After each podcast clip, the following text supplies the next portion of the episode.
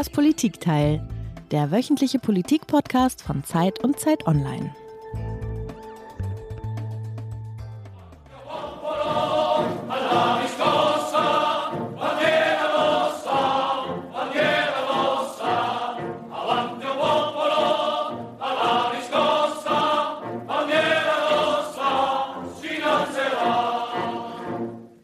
Ja, ein kleiner Test zum Start, liebe Eliana.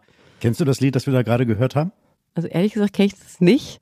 Ich will mal schätzen, es war italienisch und als alte Lateinerin habe ich einen kleinen Verdacht, worum es geht.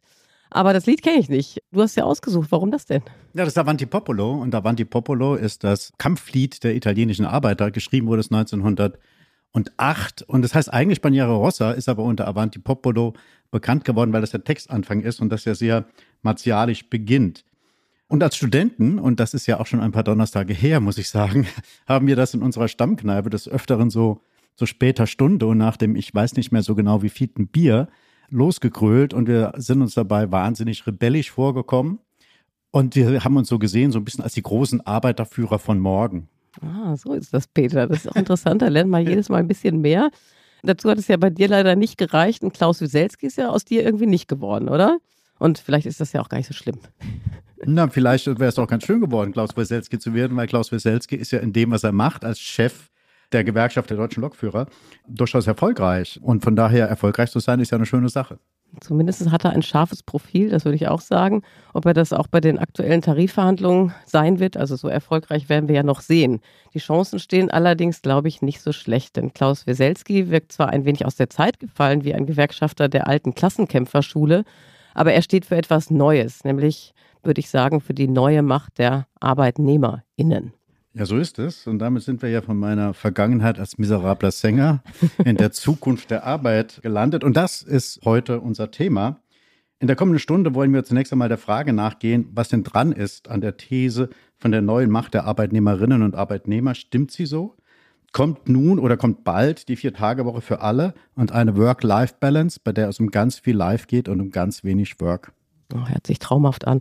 Wir wollen uns auch mit dem aktuellen Streik befassen, der aktuellen Streikwelle, den Klagen über die angeblich so unambitionierte Generation Z nachgehen und den Möglichkeiten nachspüren, den Fachkräftemangel zu beheben. Wie bekommt man die Elitezuwanderer, die sich Politik und Wirtschaft wünschen, tatsächlich auch ins Land?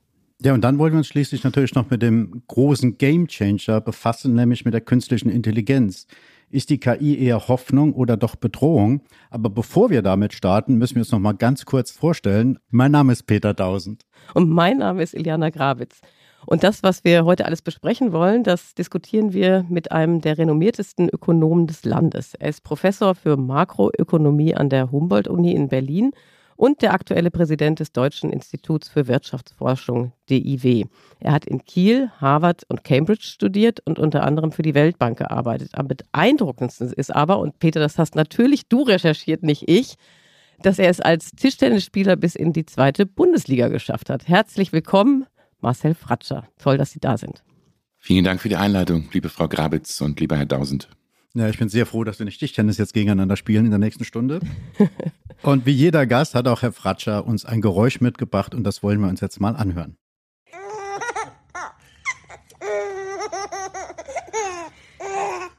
Ich glaube, das ist eines der schönsten Geräusche, das wir je hatten. Ja, stimmt. Das Lachen eines Babys. Lacht dieses Baby, weil es noch nicht arbeiten muss, Herr Fratscher? Oder warum haben Sie dieses Geräusch ausgesucht?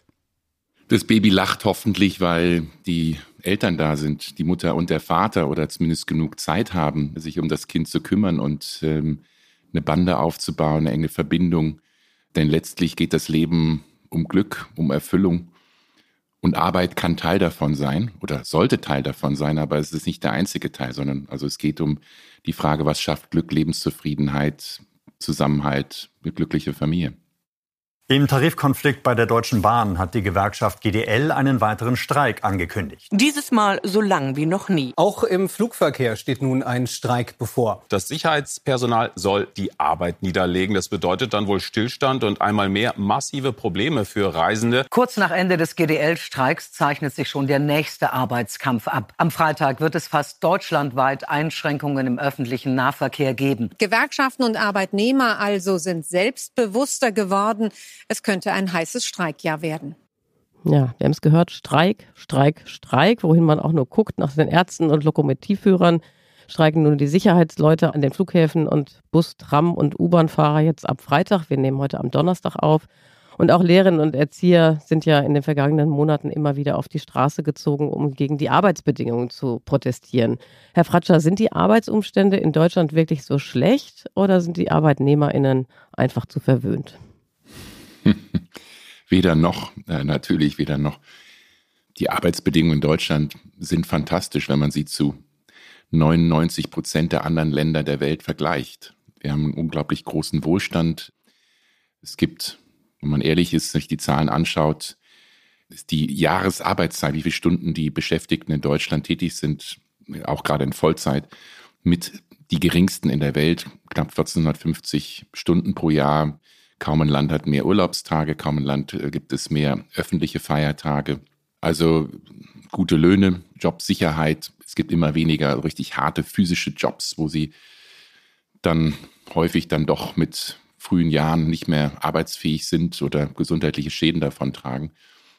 Gibt es immer noch, aber das ist deutlich weniger geworden. Also wenn man das im globalen Perspektive vergleicht, haben wir hervorragende Arbeitsbedingungen. Aber das heißt ja nicht, dass wir nicht besser werden können als Gesellschaft. Und viele Menschen, und das ist, glaube ich, ganz klar, kommt das in Befragungen heraus, wünschen sich bessere Arbeitsbedingungen, andere Arbeitsbedingungen und vor allem individuellere Arbeitsbedingungen. Also die wollen nicht, da gibt es ein Muster X und jetzt müssen alle 39 Stunden von 9 bis 5 ähm, dort und dies tun.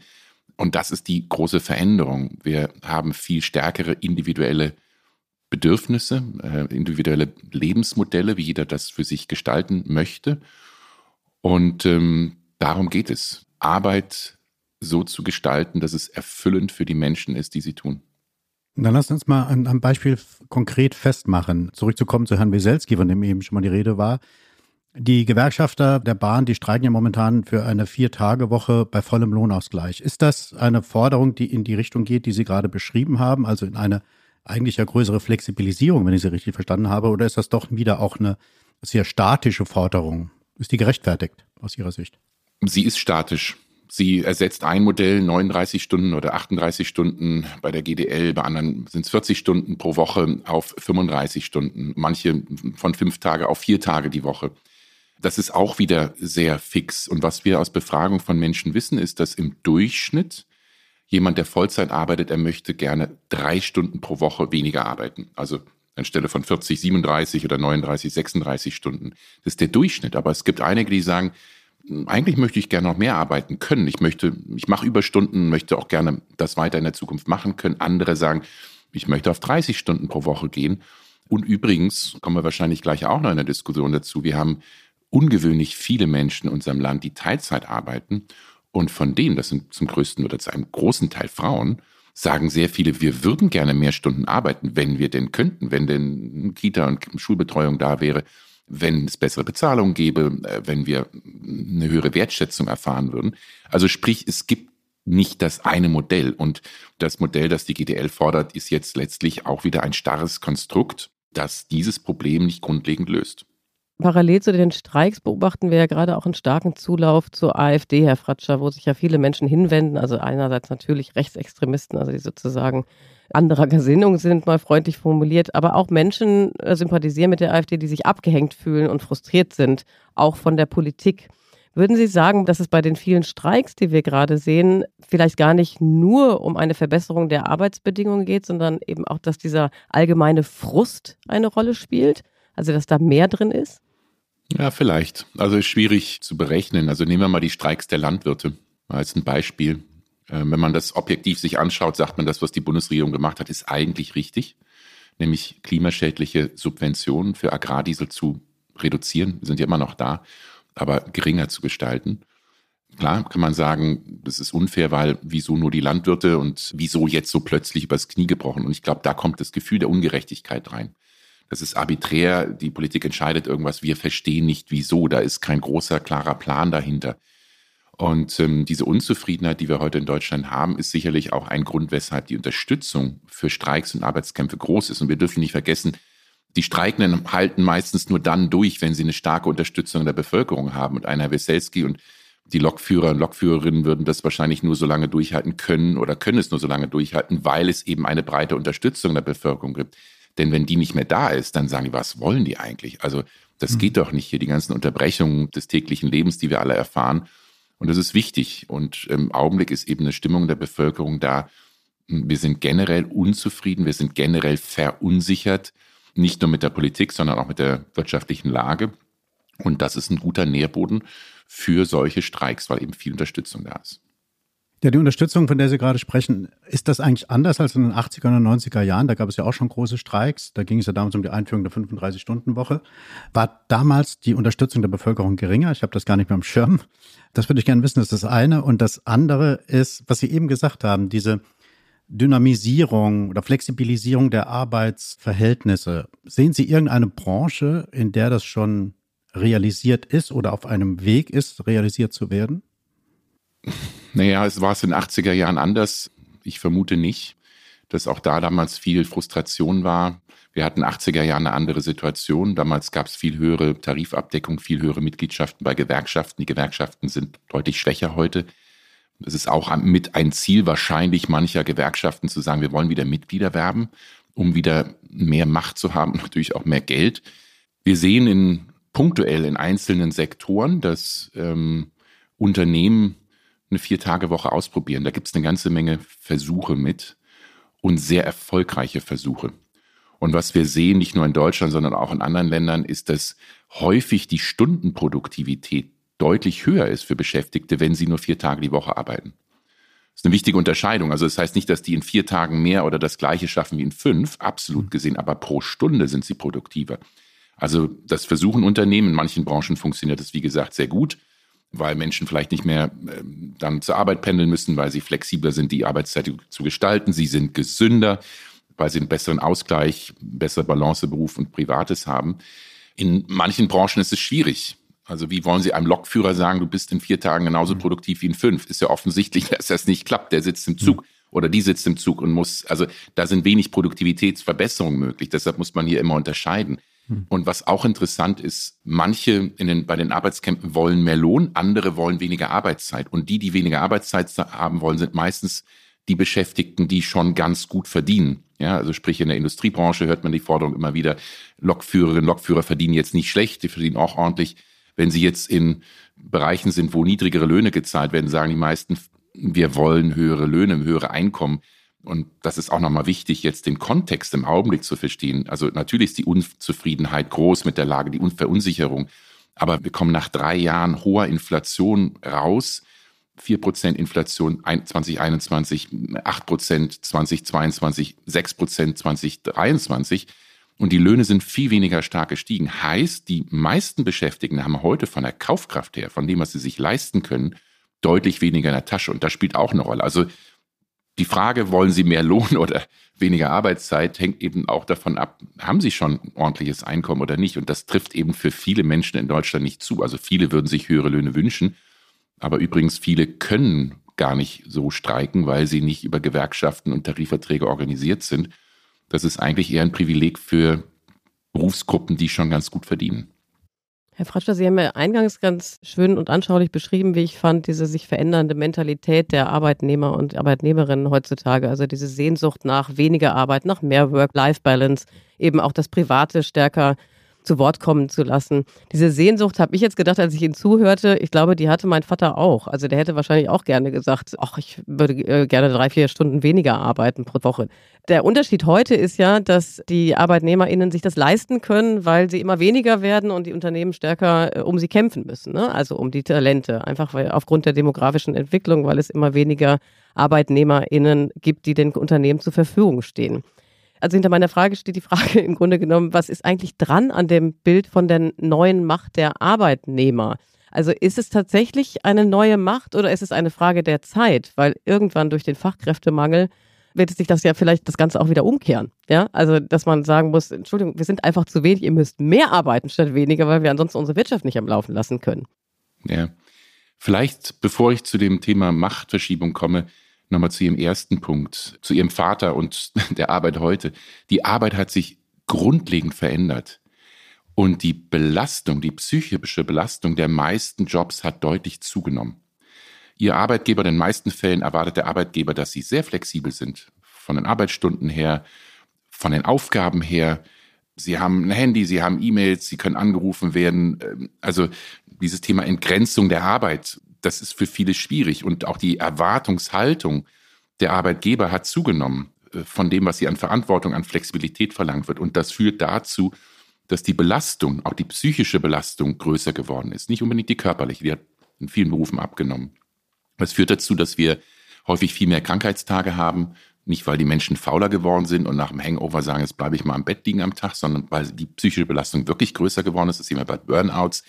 Wir haben eine viel höhere Zahl von erwerbsunfähigen Menschen, im, gerade im älteren Alter, also über 50, die weniger, maximal drei Stunden pro Tag arbeiten können. Das ist die Definition. Also wir sehen diese Belastung und da ist dieser Versuch der Menschen zu sagen, ich muss mich auch schützen. Es geht mir gar nicht darum, dass ich mehr Freizeit haben will, unbedingt. Klar, das ist auch ein Teil davon. Aber ich möchte auch meine Gesundheit schützen. Das ist ganz wichtig in dieser Diskussion, wenn es heißt, die jungen Leute sind ja nicht mehr leistungsbereit und die Leistungsbereitschaft hat abgenommen. Das ist Humbug das, was von Arbeitnehmerinnen und Arbeitnehmern, gerade von jungen Menschen heute verlangt wird, ist deutlich größer, als das vor 30 oder vor 50 Jahren war. Jetzt zur Machtverschiebung. Das, was wir im Augenblick an Arbeitsstreik sehen, hat sicherlich mit den hohen Lebenshaltungskosten, die ich eben beschrieben habe, zu tun, aber hat auch damit zu tun, dass wir im Augenblick wirklich eine Machtverschiebung sehen von einem Arbeitgebermarkt Arbeitnehmerinnenmarkt. Also dort, wo die Unternehmen bestimmen konnten, wen sie einstellen, zu welchen Konditionen, wie die zu arbeiten haben, eben zu den Arbeitnehmern und Arbeitnehmerinnen. Das hat, glaube ich, zwei Ursachen. Einmal, dass viele Unternehmen kapieren, wenn ich meine Menschen, meine Beschäftigten produktiv machen will und produktiver machen will, dann muss ich ihnen bessere Arbeitsbedingungen bieten. Ich heißt, ich muss denen entgegenkommen. Das ist auch in meinem Interesse als Arbeitgeber, wenn ich den Freiheiten lasse, Möglichkeiten lasse. Und klar, wir sehen eine das ist die zweite Teil der Antwort, eine massive Verschiebung durch den Arbeitskräftemangel. Wir haben heute 1,8 Millionen offene Jobs und das wird sich in den nächsten zehn Jahren um 5 Millionen erhöhen. Also wir haben heute 46 Millionen Beschäftigte, 1,8 Millionen offene Jobs. Und in den nächsten zehn Jahren werden 5 Millionen der Babyboomer mehr in Rente gehen, als junge Menschen nachkommen. Und das heißt, der Wettbewerb zwischen Unternehmen nimmt zu, um Arbeitskräfte, um Menschen zu beschäftigen, sie auch zu halten. Und es das heißt auch, die Beschäftigten werden sagen, nee, ich suche mir das schon genau aus, was ich machen will. Und das stärkt natürlich auch die Gewerkschaften, die sagen, ich kann mich damit durchsetzen, ich habe bessere Chancen, mich durchzusetzen. Ich würde gerne mal nachfragen bei den jungen Arbeitnehmern, was Sie eben gesagt haben. Sie sagen ja, es gibt eine deutlich größere psychische Belastung als früher. Jetzt erzählen aber viele Unternehmer, in Klammern gesprochen übrigens auch viele Chefredakteure, davon, wenn sie Leute einstellen wollen bei Vorstellungsgesprächen, dann geht es nicht so sehr darum, ich hätte gern noch ein paar hundert Euro mehr oder können Sie noch was drauflegen, sondern es geht eigentlich fast immer darum, ich will aber nur 80 Prozent, ich will nur 75 Prozent, äh, ich will nur 60 Prozent. Also die wollen von vornherein nicht 100 Prozent arbeiten. Wie ist das zu erklären? Ist es nicht doch sozusagen der Wert der Arbeit als sinnstiftend fürs Leben, dass sich das ein Stück weit verschoben hat in den letzten Jahrzehnten? Ja, das hat sich verschoben und ich würde jetzt aus meiner Einschätzung sagen zu dem sehr viel Besseren. Dass also früher diese Idee, möglichst viel Geld verdienen, möglichst schnell Karriere machen. Für junge Menschen heute, das ist nicht unwichtig, aber es ist nicht mehr so wichtig. Und wenn junge Menschen heute befragt werden, was ist dir denn wichtig in deinem Arbeitsleben, sagen sie natürlich ein gutes Einkommen. Das spielt natürlich nach wie vor eine Rolle. Viele sagen aber, ich möchte etwas lernen. Ich möchte etwas mitnehmen. Ich möchte nicht irgendwie da ein Grätchen sein. Ich möchte Verantwortung haben. Ich möchte also Dinge auch gestalten können, möchte mich einbringen können. Ich möchte ein gutes Team haben. Also die Atmosphäre mit meinen Kolleginnen und Kollegen ist wichtig. Ich möchte einen Chef oder eine Chefin haben, die ich respektiere und ne, von der was lernen kann. Und ich will diese Flexibilität der Arbeitszeit und, und das einrichten können. Also das, was Menschen heute von der Arbeit verlangen, ist breiter geworden. Wie gesagt, aus meiner Einschätzung her besser geworden, weil es individueller ist, weil es eben auf das Ziel Sinnstiftung, wie Sie zu Recht sagen, für die meisten Menschen ist Arbeit sinnstiftend, weil es eben darauf besser einzahlt, das besser ermöglicht. Und äh, deshalb sehe ich diese Entwicklung als etwas durch und durch Positives, nicht nur aus der Perspektive der Beschäftigten. Nochmals, ich glaube, ein Unternehmen hm. Und die cleveren Unternehmen machen das heute, realisieren, ich will die besten Leute kriegen, ich will, dass die richtig motiviert sind und Spaß haben und dadurch produktiv sind und mein Unternehmen weiterbringen.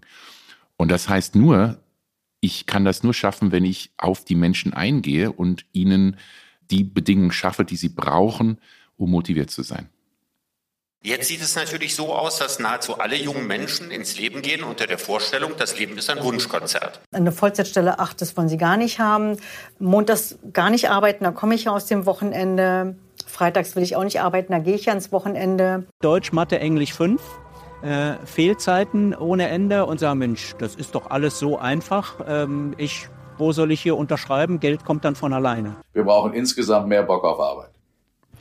Ja, Herr Fratscher, das hört sich alles nicht so gut an, was die Leute über junge Bewerber sagen. Was sagen Sie denn dazu, über diese Klischees, die da verbreitet werden? Oder diese Einschätzungen? Mir tun die Arbeitgeber leid, weil ich glaube, die werden pleite gehen mit dieser Einstellung. Die werden keine Beschäftigten mehr gewinnen. Und ähm, ich finde, die Generation Z macht eine ganze Menge richtig, weil sie sagt, ähm, es geht uns darum, dass wir ein erfülltes Leben haben und äh, Arbeit gilt auch dazu, uns Sinn zu geben. Also wenn man das hört, Deutsch, Mathe, Englisch 5, muss man sich ja fragen, ob man jetzt sagt, der 15-Jährige ist schuld oder wir als Gesellschaft sind schuld, dass wir ein immer schlechteres Bildungssystem bereitstellen, das dazu führt, dass 40, 50.000 junge Menschen jedes Jahr ohne Schulabschluss abgehen häufig keinen Berufsabschluss bekommen können und damit früher oder später in der Arbeitslosigkeit enden werden. Also ich glaube, da müssten wir uns als Gesellschaft den Spiegel vorhalten und einen 15-Jährigen vorzuwerfen, dass sie in der Schule nicht gut sind, ist ziemlich unsinnig, weil, weil das zeigt ja, dass bei den Erwachsenen eine ganze Menge schiefgelaufen ist. Also sprich, äh, diese Arbeitgeber sind völlig weltfremd ich weiß auch nicht, ob das unbedingt vor 40 Jahren so anders war, als wir jung waren, ob dann nicht die Generation unserer Eltern gesagt hat, ähm, Mann, die sind ja alle faul und haben alle ihr Anspruch. Äh, da gab es früher noch sechs Tage Woche und da musste man auch richtig mal lochen und für viel, viel weniger Geld und konnte sich auch keinen Urlaub leisten. Also ich glaube, das hat wahrscheinlich fast jede Generation diese Unart zu meinen, früher war alles besser und eigentlich ist es natürlich Humbug. Aber ich habe da trotzdem noch mal eine Nachfrage. Ich verstehe das alles. Aber das Problem ist ja, es sind ja immer weniger Menschen. Also und um sozusagen meine Umsätze zu generieren und zu expandieren und all das, was Unternehmen tun sollten und müssen, um eben erfolgreich zu sein, brauche ich ja vor allen Dingen Arbeitskräfte. Und wenn die pure Anzahl der Arbeitskräfte geringer wird, müsste doch eine Folge sein, Entschuldigung, ihr könnt jetzt nicht eine Vier-Tage-Woche machen, ich brauche euch eigentlich sechs Tage die Woche. Wie kommen wir denn da raus? Jetzt muss ich erstmal mit dem falschen Mythos aufräumen. Deutschland hatte nie in den letzten 75 Jahren mehr Menschen in Arbeit als heute. 46 Millionen. Nie mehr. Und nie mehr Arbeitsstunden.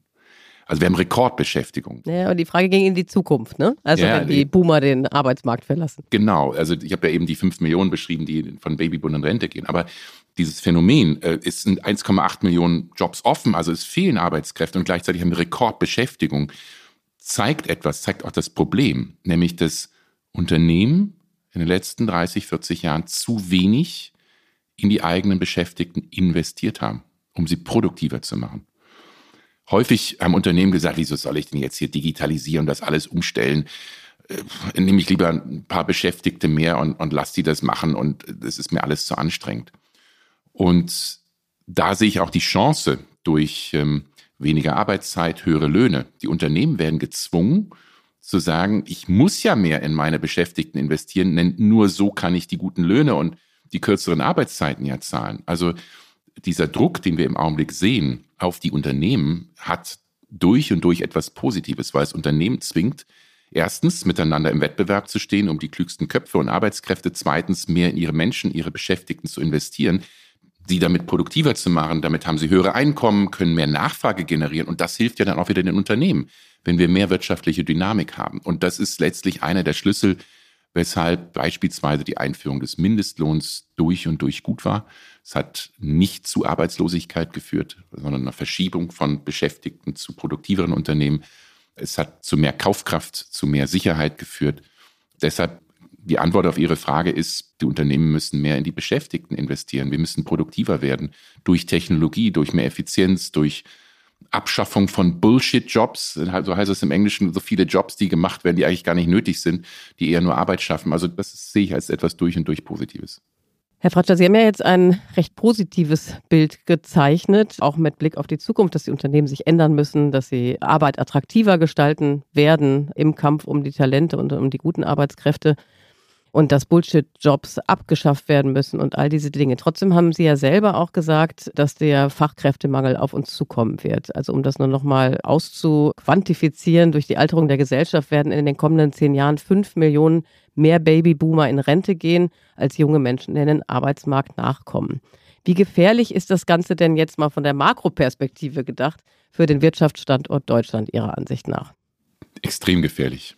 Denn ich sehe den Fachkräftemangel, den Arbeitskräftemangel als die größte Bedrohung, wirtschaftliche und Bedrohung für, und für den Wohlstand Deutschlands viel wichtiger als die Frage, ist jetzt da Produktivität oder technologische Innovation und Transformation da. Denn wenn Sie als Unternehmerinnen und Unternehmer nicht die Menschen bekommen, die Sie brauchen, um Ihr Unternehmen fit zu machen, innovativ zu halten, dann werden Sie pleite gehen.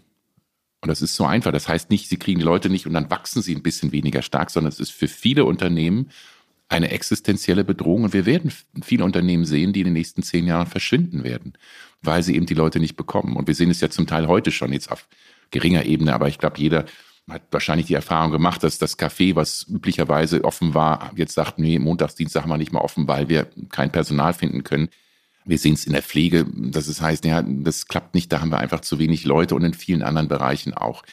Also sprich, es ist eine existenzielle Bedrohung.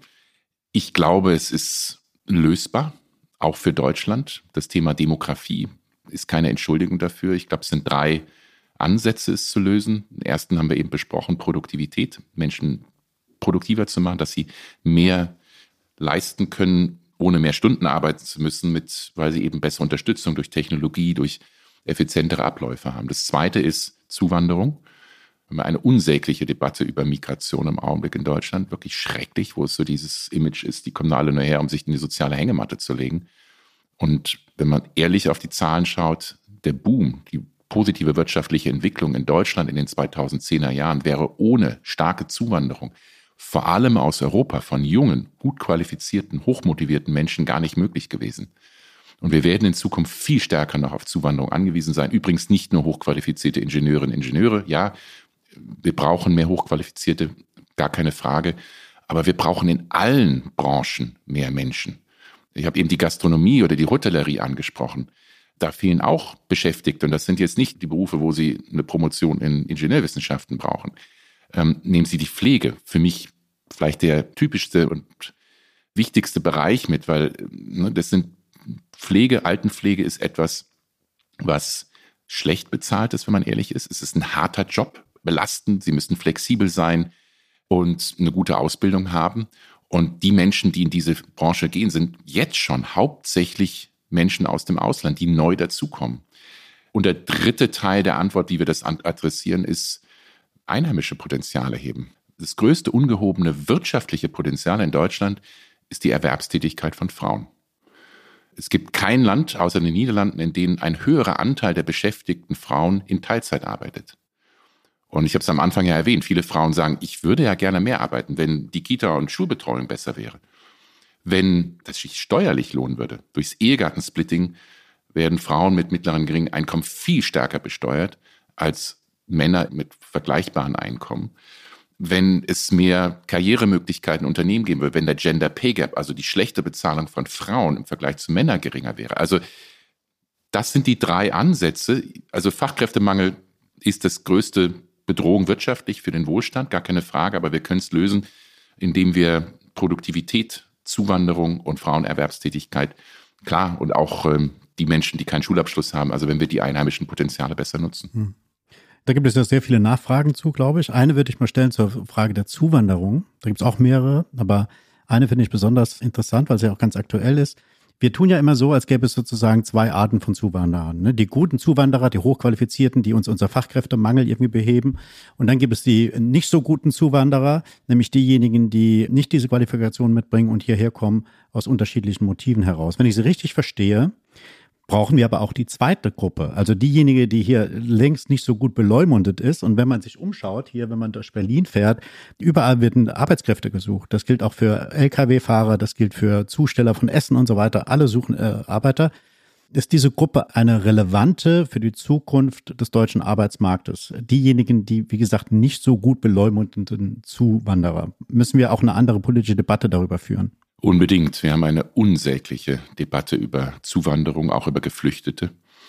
Und die völlig falsche Wahrnehmung ist, und das hört man immer wieder, gab gerade eine Stiftung Marktwirtschaft, die dazu eine Studie veröffentlicht hat, die sowas von manipulativ und falsch ist, die sagt, nur Zuwanderer, die hohe Einkommen haben, rechnen sich für uns. Weil die nur die zahlen ordentlich Steuern und tragen damit zum Gemeinwohl bei.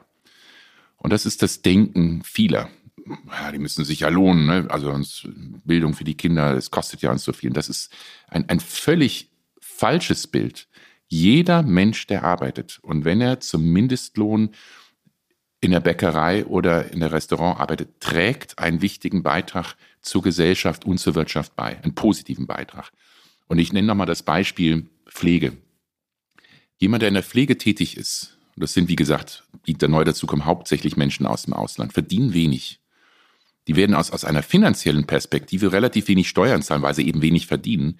Aber für die Wirtschaft und für die Gesellschaft leisten ja eine gigantische Arbeit, weil sie uns, sie, mich, andere, die pflegen ihre Angehörigen, ihre Eltern oder, oder Partner und Partner pflegen, entlastet und damit möglich macht, dass wir arbeiten können.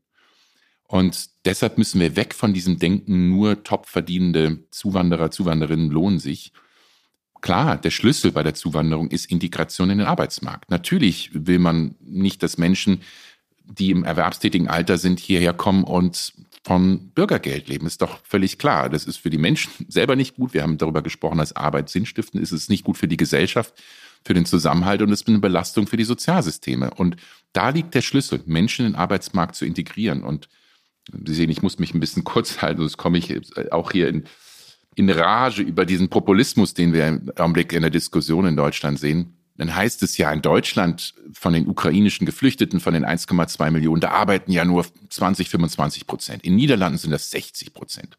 Siehste, deshalb in Deutschland sind die Faulen, die sozialen Leistungen sind zu hoch. Genau das ist die falsche Schlussfolgerung. Wir als Gesellschaft legen denen, die zu uns kommen, noch immer viel zu hohe Hürden in den Weg, um in den Arbeitsmarkt kommen zu können. Und das ist bei der Qualifizierung, bei, die müssen erstmal die Sprache ordentlich lernen, die müssen erstmal warten, bis die Bürokratie das bearbeitet hat. Und da pragmatischer zu sein, sagen, wir müssen schnell gucken, dass die Menschen Fuß in die Tür bekommen, dass sie soziale Kontakte haben, dass sie in Arbeit kommen. Das ist der Schlüssel. Und die Hauptverantwortung liegt bei uns als Gesellschaft. Es gibt sicherlich Geflüchtete und Migranten, die nicht arbeiten wollen. Also es gibt immer Ausnahmen. Aber die große Mehrheit, und das ist, glaube ich, nochmal wichtig, für mich das Menschenbild das viel dieser Diskussion zugrunde steht. Das Menschenbild, wenn es um Arbeit geht, ist bei vielen Menschen, Menschen sind faul. Die wollen sich auf die Couch legen und Netflix schauen. Aber das ist ein falsches Menschenbild. Das mag auf den Einzelnen zutreffen, aber für die große Mehrheit ist Arbeit sinnstiftend. Egal, ob die deutsch sind, muslimisch äh, aus Syrien oder wo auch immer herkommen. Und ihnen das ermöglichen, eine Arbeit, die sinnstiftend ist, eine Chance zu geben, das ist auch wirtschaftlich ein Gewinn für uns als Gesellschaft. Herr Fratscher, wenn man Ihnen so zuhört, dann würde man ja sagen, die Migrationsdebatte, die in Deutschland gerade geführt wird, entwickelt sich absolut in die falsche Richtung, weil wir konzentrieren uns absolut nur auf die Zuwanderung von qualifizierten Migranten. Und eigentlich, wenn man Ihnen zuhört, brauchen wir alle. Was bedeutet das für die Migrationspolitik in Deutschland? Was sind Ihre konkreten Forderungen? Ich verstehe, dass man am liebsten eine geregelte Zuwanderung hat. Und das, was wir in den letzten Jahren, auch 2015, 2016 erlebt haben, ein riesiges Problem ist, dass so viele Menschen so schnell kommen, die Kommunen überlastet, überfordert sind und das wirklich zu Problemen auf allen Ebenen führt. Das verstehe ich. Ich verstehe auch natürlich, dass man sich das nicht aussuchen kann. Wenn es einen Krieg in Syrien gibt, dann glaube ich, wünschen sich das die Syrerinnen und Syrer am wenigsten. Meine Sorge ist, dass diese Diskussion in vielerlei Hinsicht in die falsche Richtung geht. Die Idee, wir müssen Zuwanderung weniger attraktiv machen, damit weniger gering qualifizierte Menschen kommen und mehr hochqualifizierte kommen, ist genau der falsche Schluss. Menschen nehmen wir mal an, das sind jetzt nicht Kriegsflüchtlinge, die wirklich keine Wahl haben, sondern Menschen, die aus wirtschaftlichen Gründen aus Pakistan oder wo auch immer herkommen, die sind verzweifelt, die, riskieren ihr Leben, um nach Deutschland zu kommen. Hochqualifizierte Menschen, die haben eine Wahl. Und Deutschland ist für die nicht das Paradies auf Erden, sagen, ach, Deutschland habe ich schon mal schon drauf gewartet. Wir haben eine schwierige Sprache. Wir haben nicht unbedingt eine sehr gute Willkommenskultur, wenn man sich die Diskussion gerade nicht nur von der AfD, sondern auch von manchen demokratischen Parteien anschaut. Und deshalb ne, dieses Argument, die Pull-Faktoren sind zu stark. Wir müssen die Menschen, die hierher kommen, die Geflüchteten nur schlecht genug behandeln, Bürgergeld kürzen, Zwangsarbeit und so weiter, dann kommen auch weniger Geringqualifizierte und wir kriegen mehr Hochqualifizierte. Genau das Gegenteil wird passieren. Wir werden als Zuwanderungsland für Hochqualifizierte noch unattraktiver werden und das Problem wird größer werden. Also sprich, ja, natürlich will man Zuwanderung von nicht Geflüchteten, also die nie aus wirklich aus humanitären und Kriegsgründen flüchten, will man die aus wirtschaftlichen Gründen begrenzen. Aber die Versuche, die man im Augenblick macht, sind kontraproduktiv. Die werden dazu führen, dass wir noch weniger Hochqualifizierte bekommen. Ja, das finde ich total interessanten Punkt, den Sie gerade machen, dass wir weniger Hochqualifizierte bekommen. Wir leben ja in dieser Illusion oder in dem falschen Selbstbild, glaube ich, dass Deutschland irgendwie für viele das Schlafenland ist. Alle wollen unbedingt nach Deutschland. Sie haben ja die Probleme, die es da gibt, Sprache, die Willkommenskultur schon benannt. Aber wie ist denn der Stand der Dinge? Kann man dazu was sagen? Bekommen wir denn hinreichend Hochqualifizierte oder haben wir in den letzten Jahren hinreichend bekommen? Oder gibt es da eher auch einen großen Nachholbedarf? Wie schätzen Sie das ein? Wie sind da die Zahlen? Gibt einen riesigen Nachholbedarf und Deutschland und die Bundesregierung hat immer wieder neue Fachkräftezuwanderungsgesetze beschlossen. Zum letzten Mal im letzten Jahr, wo ein neuer Gesetzentwurf kam, gesagt, wir wollen jetzt IT-Programmierer aus Indien bekommen und Altenpflegerinnen aus den Philippinen und so weiter. Und bisher war das immer ein großes Scheitern, weil wir nicht verstehen, dass Deutschland eben nicht das Paradies auf Erden ist. In der Vergangenheit war das so, Sie dürfen nach Deutschland kommen, wenn Sie einen Sprachkurs gemacht haben, die Sprache sprechen, wenn Sie einen Arbeitsvertrag unterschrieben haben oder wenn Sie zumindest für sechs Monate nachweisen können, dass Sie sich in Deutschland den Lebensstandard finanzieren können. Und dann hören schon die meisten Fachkräfte auf und sagen, echt jetzt? Gehe ich doch lieber nach Großbritannien, USA, nach Australien oder wo auch immer hin. Also wir haben immer noch nicht kapiert, dass ähm, wir im Wettbewerb um kluge Köpfe weltweit stehen und dass wir sie brauchen und dass die Betroffenen Wahlmöglichkeiten haben, dass für die meisten Deutschland nicht die erste Wahl ist. Da möchte ich noch einmal nachfragen, weil Sie beraten ja auch Politiker, Herr Fratscher. Wenn Sie dieses Argument vorbringen, was hören Sie denn da als Antwort? Dass wir praktisch eine andere Debatte brauchen.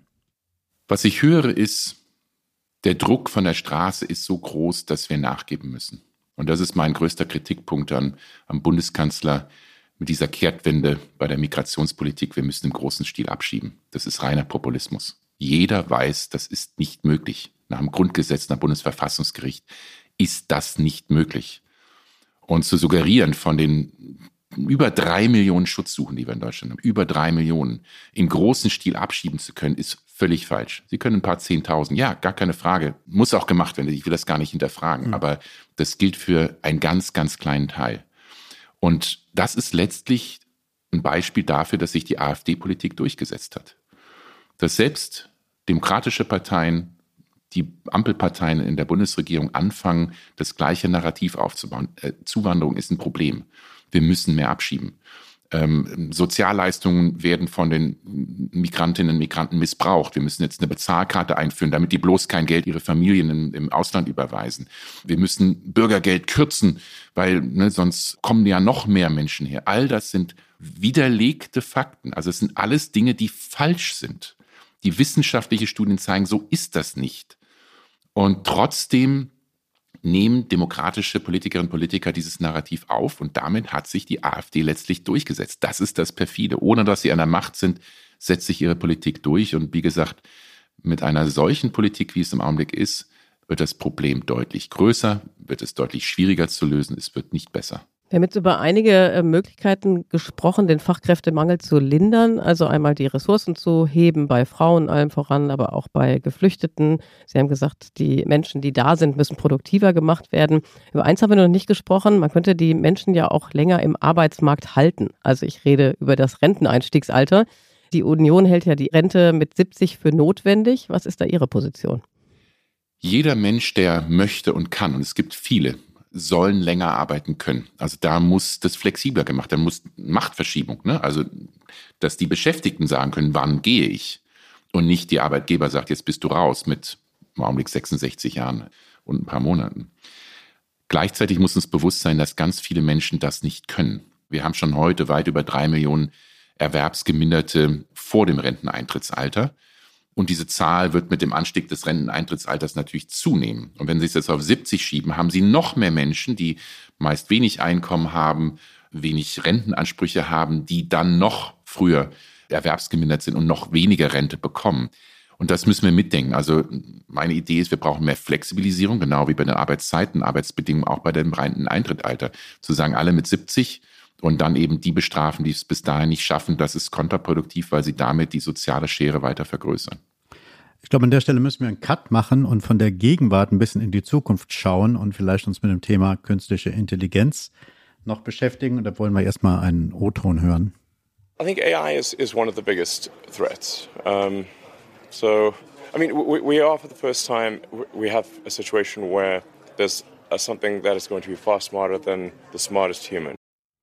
Ja, das war Elon Musk, den wir da gehört haben. Und er sagt, KI ist eine der größten Bedrohungen überhaupt, eine der größten Bedrohungen der Menschheit. Teilen Sie denn das bezogen auf den Arbeitsmarkt? Ist das eine riesengroße Bedrohung oder ist es auch eher eine Chance, Herr Fratscher? Ich sehe es ähnlich, dass es eine riesengroße Bedrohung in der Langfrist ist, weil die Gefahr ist, dass wir Menschen diese Technologie nicht gut genug regulieren und managen und damit es außer Kontrolle gerät. Aber Jetzt pragmatisch gesprochen, es ist auch eine riesige Chance. Und wenn wir über technologische Veränderung sprechen, reden wir immer von zwei Arten. Einmal die die Arbeit ersetzt, also Menschen überflüssig macht. Und Technologie, die Menschen produktiver macht, ergänzt, unterstützt. Wir werden beides haben. Wir werden äh, Arbeit haben, die komplett verschwinden wird, häufig typischen Mittelschicht, gut bezahlte Industriejobs, gut bezahlte Bürojobs in Rechtsanwaltskanzleien oder anderen Dingen, die über künstliche Intelligenz, über große Modelle AI ähm, gemacht werden können. Wir werden dadurch eine Verschiebung von Arbeit haben. Und das Gute bei der technologischen Fortschritt ist, dass es uns Menschen erlaubt, mehr Arbeit zu machen der Art, die uns als Mensch ausmacht. Das, was die künstliche Intelligenz oder digitale Dienstleistungen nie ersetzen können, ist das, was uns eben als Mensch ausmacht, Empathie und Kreativität. Nehmen Sie eine Altenpfleger und Altenpfleger wieder das Beispiel, das ich von vorhin hatte. Wer von uns würde nicht alles geben, wenn man im Alter von 90 Jahren einen Mensch neben einem sitzen hätte, der ihm die Hand hält, mit einem spricht? Möchten Sie dann eine Maschine, einen Roboter haben, Pflegeroboter haben? Mit Sicherheit nicht. Und das ist ja was Gutes, dass wir Menschen uns immer stärker auf das konzentrieren können, was uns als Mensch ausmacht. Deshalb sehe ich das als riesige Chance. Klar, jemand wie Elon Musk und auch andere sagen, es wird Massenarbeitslosigkeit geben, weil eben diese erste Art von technologischem Fortschritt die Menschen ersetzt, besser dominiert und, und wichtiger ist. Und auch da, glaube ich, brauchen wir eine breitere Perspektive der Definition von Arbeit. Viele von uns definieren Arbeit als bezahlte Arbeit. Und das ist falsch. Wird immer heißen, Frauen arbeiten weniger als Männer bezahlte Arbeit stimmt, aber wenn Sie alle anderen Tätigkeiten, Pflege von Angehörigen, für die Familie, Organisation, Haushalt mit einrechnen, verbringen Frauen sehr viel mehr Stunden als Männer am Tag und haben weniger Zeit für sich und für die Hobbys und für die eigene Gesundheit. Und deshalb wird auch dieser technologische Fortschritt zu einer Veränderung der Definition von Arbeit führen. Und Arbeit kann sinnstiftend sein, wenn Sie sich ehrenamtlich engagieren für andere Menschen, machen heute sehr viele. Das ist eine große Stärke, die wir in Deutschland haben, dieses Ehrenamt, wo sehr viele sich engagieren. Also sprich, ich sehe vielmehr die Chancen dieses der technologischen Wandels, der, der künstlichen Intelligenz, aber wir müssen es klug managen.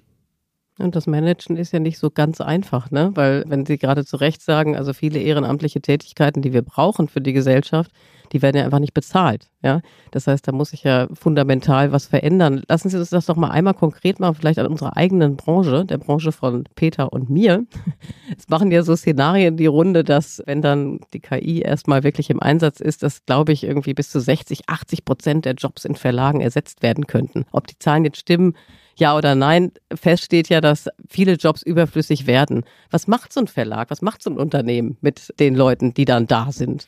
Das ist die große Herausforderung. Deshalb ist der technologische Fortschritt auch, wird die soziale Schere weiter vergrößern. Weil manche Menschen werden sagen, super, ich lerne was Neues, ich kann mich weiterentwickeln, ich kann neue Dinge tun. Ich nehme das als Chance.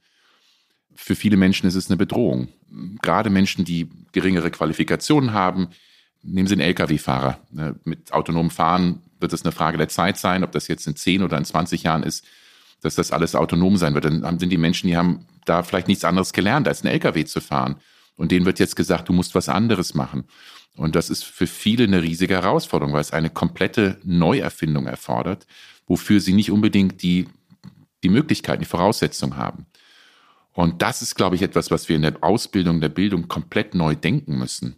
Vor 40 Jahren, wenn Sie einen Beruf gelernt haben, egal was Sie gelernt haben, konnten Sie ziemlich sicher sein, dass Sie die gleichen Qualifikationen, gleichen Beruf bis ans Berufsende machen konnten. Heute müssen Sie davon ausgehen, dass Sie innerhalb der nächsten fünf bis zehn Jahre neue Dinge lernen müssen, auch komplett den Arbeitsbereich wechseln müssen. Und diese Veränderung, diese Flexibilität ist für viele eine Chance. Wir haben über erfülltes Leben, über Lernen, über Neues gesprochen. Für viele ist es auch eine Bedrohung. Und da liegt, glaube ich, der soziale Sprengstoff, also das Ausbildungssystem so zu ändern, dass eben mehr Menschen mitgenommen werden, dass es eben auch da nicht zu einem Missbrauch kommt. Wir sehen es bei Uber-Taxis oder Clickworkern. Da sehen wir das ja schon, dass diese Technologie auch genutzt wird, um die Macht oder die Stellung von manchen Arbeitnehmerinnen und Arbeitnehmern deutlich zu schwächen. Ja, Sie haben gerade von den weniger qualifizierten Jobs gesprochen, aber ist es nicht der große Unterschied zu früheren revolutionären Einschnitten ins Wirtschaftsgefüge sozusagen, dass von dieser Revolution auch vor allem die hochqualifizierten Jobs ja bedroht sind? Es geht ja um Architekten, es geht um Ärzte, es geht um Journalisten. Also es geht um viele, viele Bereiche, wo Leute wirklich gut ausgebildet sind, akademische Bildung haben und die müssen jetzt zum ersten Mal so richtig fürchten, dass es auch an ihre Jobs geht. Ist das nicht eine andere Situation nochmal und daher auch sozusagen, hm, ich weiß nicht, die Angstwelle größer oder höher, als er früher war bei anderen vergleichbaren Einschnitten. Ja, natürlich, diese technologische Veränderung betrifft praktisch alle. Ja, das war in der Vergangenheit immer häufig bezogen auf einzelne Branchen, einzelne Sektoren, wenn es da einen technologischen Fortschritt gab.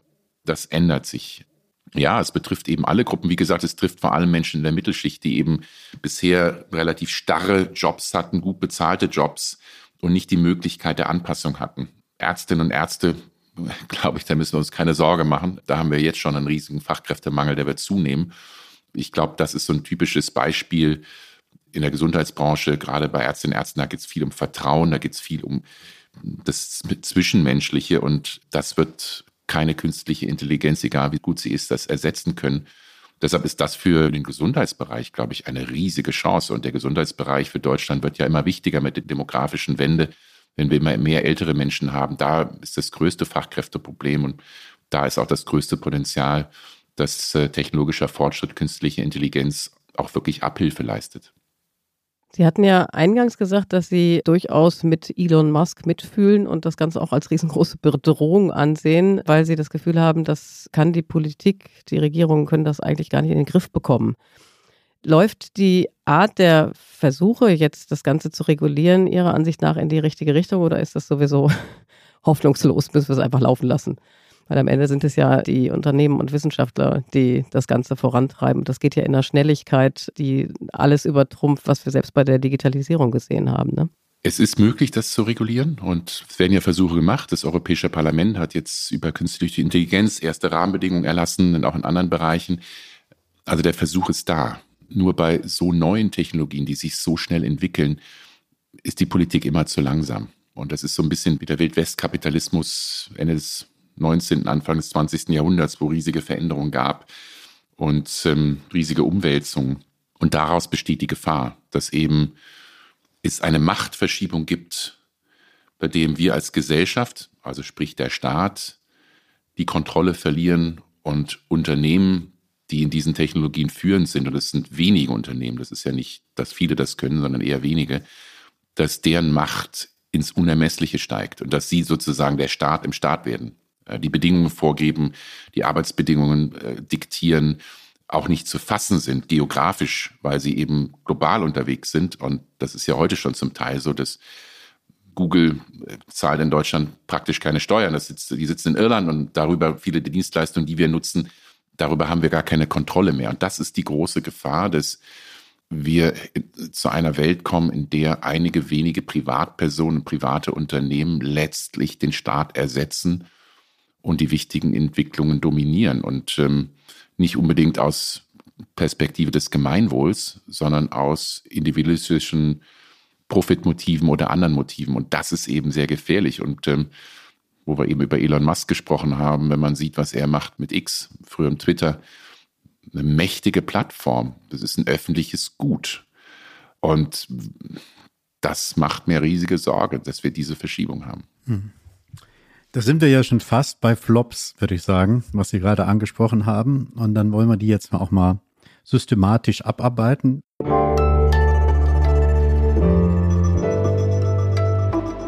Die Flop 5. Also fünf Flops, wenn Sie die mitgebracht haben. Herr Fratscher, wollen wir die jetzt hören? Ihr Flop Nummer eins. Mein Flop Nummer eins ist, mangelt den Menschen an Leistungsbereitschaft. Junge Menschen sind faul geworden und setzen die falschen Prioritäten. Das haben wir schon hinreichend besprochen. Da dürfen Sie gleich ein Flop Nummer zwei hinterher schieben. Das Lohnabstandsgebot ist zu gering. Es lohnt sich nicht zu arbeiten. Ist, was man häufig in den letzten Monaten gehört hat. Gestern wieder im Bundestag von Herrn Merz beispielsweise. Warum liegt er falsch damit? Naja, in doppelter Hinsicht. Erstens bezieht jemand, der arbeitet, immer mehr Geld als jemand, der nicht arbeitet. Das kann man nicht häufig genug sagen, gibt es genug wissenschaftliche Studien zu. Das Zweite, was mich daran stört, ist dieses Bild. Ja, Menschen sind faul, die wollen ja eigentlich gar nicht arbeiten und wir als Staat müssen sie zwingen, da muss eine Pflicht kommen. Nur so funktioniert das. Und das Dritte ist, es ist total weltfremd. Also jetzt mal hochgerechnet, jemand, der zum Mindestlohn arbeitet, ähm, wenig Einkommen hat im Vergleich zu jemand, der Bürgergeld bezieht, sind das mindestens 350 Euro mehr. Jemand, der Bürgergeld bezieht, ein Single, das sind knapp 563 Euro im Monat neben Wohngeld und anderen Dingen. Wenn Sie 560 Euro haben, dann sind 350 Euro verdammt viel Geld. Wenn Sie so viel wie Herr Merz verdienen, dann sind 350 Euro äh, hm. ein Abendessen.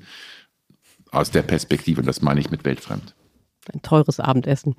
Eine wichtige Zahl, 350 Euro. Herr Fratscher, was ist denn Ihr dritter Flop? Oder sind wir schon beim vierten? Nee, der dritte, ne? Nee, beim dritten. Wenn Landwirte für klimaschädliche Subventionen protestieren und Straßen blockieren, dann gibt es viel Verständnis und Zustimmung.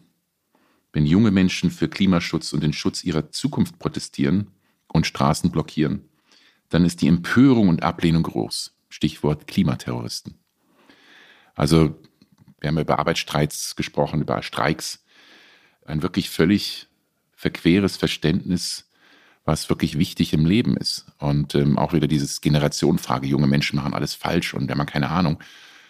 Ich würde sagen, ich habe viel Verständnis. Ich finde das auch okay, wenn Landwirte protestieren, verstehen Sie mich falsch, aber ich bewundere, dass junge Menschen sich so stark engagieren und das Herz am richtigen Fleck haben. Okay, dann kommen wir zu Flop Nummer vier. Geflüchtete kommen nach Deutschland, um sich in die soziale Hängematte zu legen und die Zähne machen zu lassen. Ja, das sind wir schon wieder bei Herrn Merz. Ja, bin vielleicht ein bisschen einseitig. Ich habe ja vorhin Nein. auch den Kanzler und Stimmt, äh, kritisiert mit der Migrationspolitik. Aber ja, es ist halt Populismus pur. Es ist halt das, was ich beschrieben habe. Das ist die hm. AfD-Politik im Mund äh, von demokratischen Politikerinnen und Politikern. Es ist nachgewiesenermaßen falsch. Geflüchtete haben nicht hm. Priorität äh, vor Deutschen. Ganz im Gegenteil, sie haben, kriegen weniger Leistung. Und es ist halt ein Bild, das ähm, immer wieder verletzliche Gruppen gegeneinander ausspielt und marginalisiert. Und das ist eigentlich äh, extrem schädlich für ein Land, für eine Demokratie und auch für eine Wirtschaft. Und Ihr fünfter Flop? Besser als die Grundsicherung ist Arbeit für die Eltern. Das müssen Sie jetzt erläutern. Da, da, da, muss ich, da ist bei mir ein großes Fragezeichen im Kopf. Ja. Peter und ich mussten beide kurz nachdenken. Erklären Sie mal. Ich will es ja auch nicht auf einzelne Politiker oder Parteien, äh, darum geht es mir nicht, mhm. sondern das ist diese Diskussion, die wir im letzten Sommer hatten. Wir haben in Deutschland eine hohe Armut bei Kindern. Mehr als jedes fünfte Kind ist von Armut bedroht. Ist mehr als bei den Erwachsenen. Und dieses Argument jetzt mal langsam, wir wollen keine Kindergrundsicherung, wir müssen da nicht mehr Geld geben den Kindern oder den Eltern, sondern müssen mal gucken, dass die Eltern hier aus Bürgergeld in Arbeit kommen und selber davon leben können. Und dieses Entweder-Oder ist ja falsch. Eltern müssen die Möglichkeit haben, Arbeit zu bekommen und sollen arbeiten. Aber das kann doch kein Grund oder nicht ein Grund sein, auch sicherzustellen, dass Kinder aus der Armut kommen. Und ich glaube, da verstehen Menschen nicht, was Armut mit Menschen anrichtet. Und gerade Kinderarmut, das prägt Kinder, das ist ein Trauma, das ist etwas, was Kinder ihr Leben lang behalten werden. Und wir sehen es, dass in den Statistiken, in den Studien, dass Kinder, die in Hartz IV oder jetzt Bürgergeldhaushalten groß werden, selber als Erwachsene viel häufiger von Armut bedroht sind äh, als andere. Und da müssen wir doch als Gesellschaft sagen, wir müssen Chancengleichheit schaffen. Wir müssen allen Menschen die gleichen Möglichkeiten geben, ihr Leben selbst gestalten zu können. Und das erfordert bei jungen Menschen, bei Kindern, Jugendlichen anzusetzen, dass die eine ordentliche Ausbildung bekommen, eine gute Qualifizierung bekommen und dann wirklich als Erwachsene ein möglichst freies und autonomes Leben leben zu können. Jetzt haben wir ja durchaus Düsteres in dieser Stunde, die jetzt gerade abläuft, sozusagen besprochen. Kinderarmut gerade zum Schluss. Es ging vorher auch um die Macht äh, einzelner Unternehmen. Es ging auch um die Art und Weise, wie äh, die Zuwanderungsdebatte bei uns läuft, die Sie ja sehr kritisiert haben. Herr Fratscher, wir müssen aber mit, also wir wollen mit was Positivem, was Heiterem, was ähm, ja ähm, nicht Düsterem enden. Und daher zum Schluss die Frage nach dem positiven Ausblick. Was stimmt Sie optimistisch, dass die Arbeit von morgen den Wohlstand für mehr Menschen als heute bedeutet? Krisen sind notwendig für große Veränderungen. Das gilt vor allem für Demokratien. Und wir kommen jetzt aus zwei großen Krisen hoffentlich stückweise heraus. Und ich glaube, viel für uns als Gesellschaft, hoffentlich auch in der Politik, ist viel bewusst geworden, was wir denn verändern müssen in unserer Gesellschaft. Und Arbeit gehört dazu die Arbeitskämpfe, die wir im Augenblick sehen, davon bin ich fest überzeugt, wird zu einem besseren Arbeitsmarkt führen. Zu produktiverer Arbeit, ähm, Menschen mit besseren Einkommen, mit besseren Absicherungen, mit produktiveren, erfolgreicheren Unternehmen. Also ich glaube, das, was wir im Augenblick sehen, ist ein wichtiger Teil davon, dass wir langfristig den Wohlstand in Deutschland sichern können und hoffentlich auch bei den wichtigen Transformationen Richtung Klimaschutz, Digitalisierung schneller vorankommen, als das in der Vergangenheit der Fall war.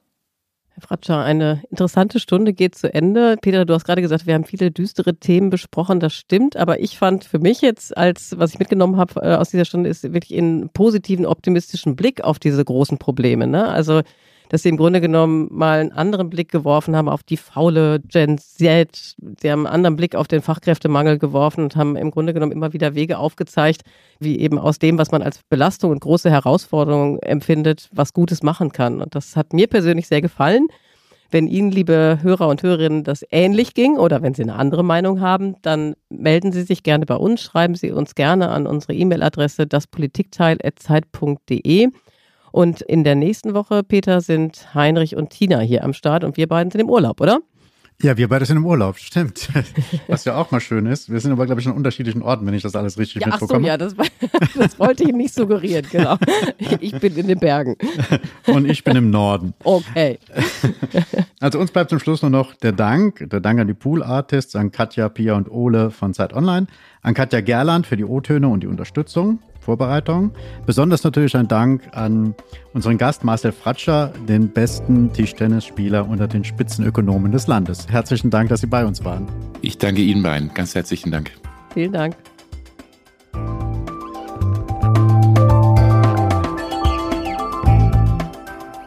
Das Politikteil ist ein Podcast von Zeit und Zeit Online, produziert von poolartists.de.